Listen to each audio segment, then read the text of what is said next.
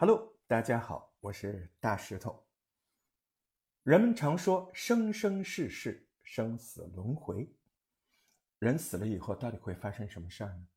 死亡会是一切的终点吗？灵魂到底存不存在？如果灵魂不存在，那前世今生又该怎么解释呢？呃，在《超能力者大百科全书》当中就有记载，说这个十九世纪的时候，西方国家开始兴起一种能与神灵沟通的降神会，下降的降，神仙的神，降神会。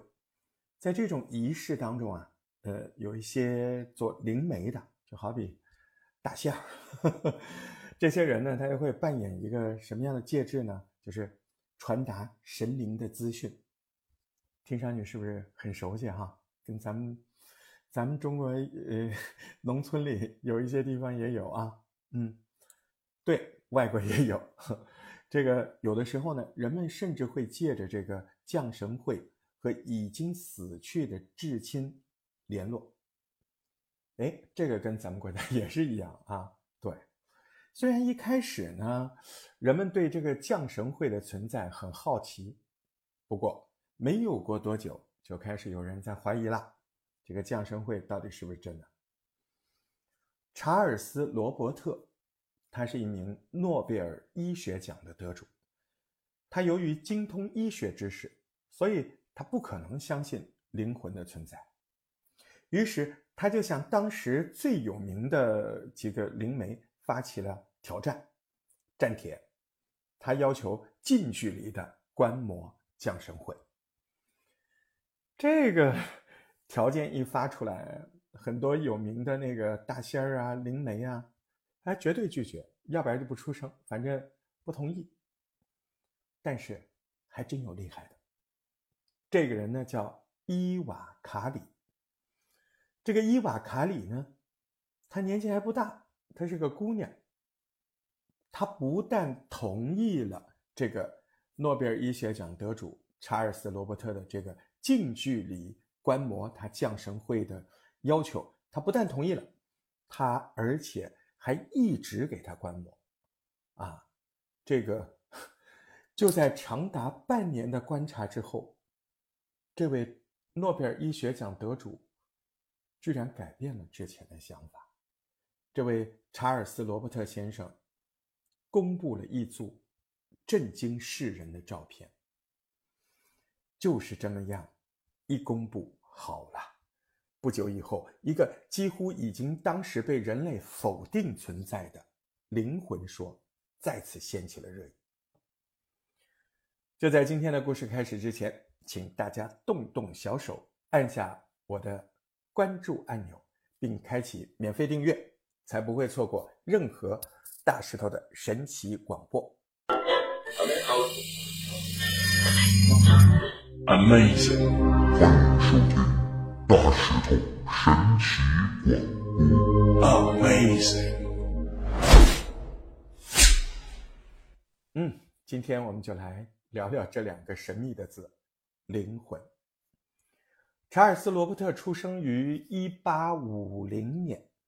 呃，一个法国的富裕家庭里面，他家背景很不错，所以呢，他从小就有条件呢，对他很感兴趣的医学进行钻研。大学毕业之后，他进入了法兰西学院担任生理学教授，并且在一九一三年，因为过敏反应这方面的研究，获得了诺贝尔生理学和医学奖。事实上，就连我们现在通常说的这个“过敏反应”这个词，都是他创造的，他发明的。可是，查尔斯·罗伯特的成就可不止创造了这个词。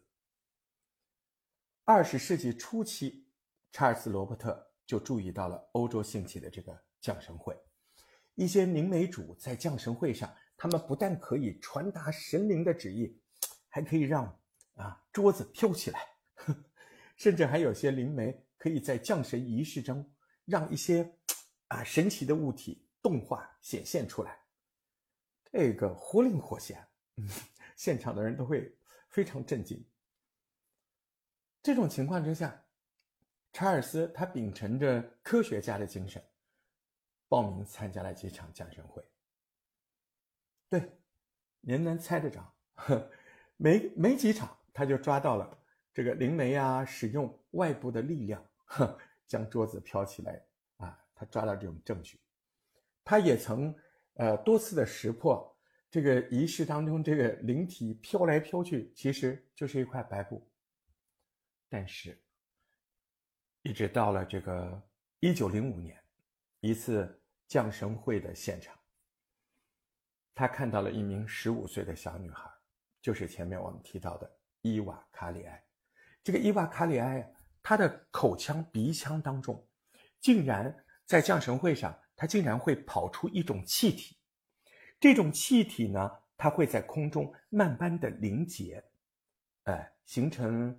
哎，形成一种胶状的那种物质，这种胶状的物质有时候还会呈现出一张陌生的人脸。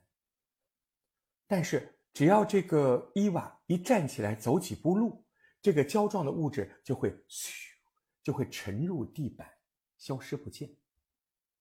这个有点奇妙。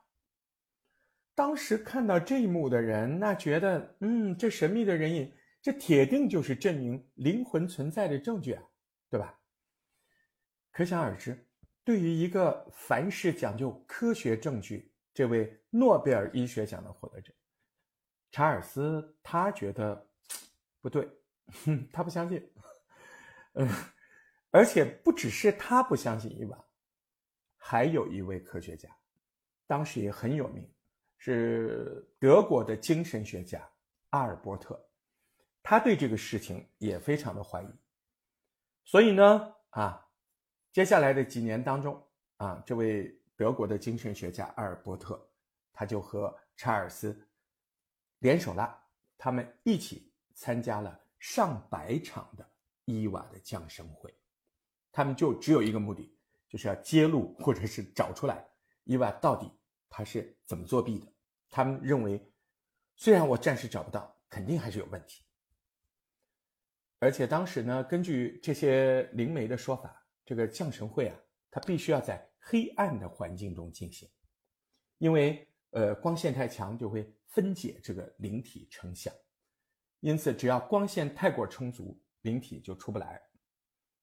当时查尔斯对这套说法保持高度怀疑，他认为姑且不论灵体是否真的怕光，不能有光，这个就说明有问题啊，就是躲躲。躲躲藏藏的啊，肯定有花头。所以呢，为了确保伊娃没有作弊，每一场这两个大科学家，他们首先都会仔细搜索会场，以便确定这个场地里不存在什么暗门啊、作弊的，对吧？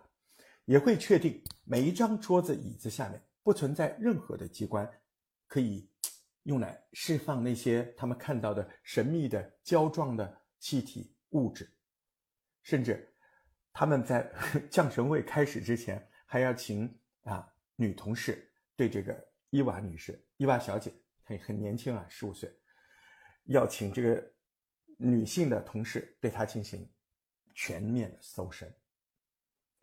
可是呢，不管他们怎么尝试，还就奇怪，都参加了一百多场了，就是找不出来这个十五岁小女孩。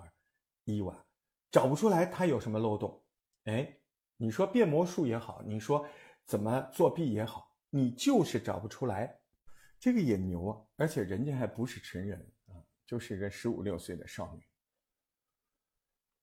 于是，在一场降神会之后，这个德国的这个科学家阿尔伯特，他就又提出来一个新的要求，就是说，那你敢不敢把这个降神会？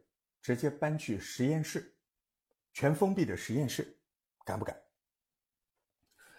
这个提议，没想到伊娃他也同意了。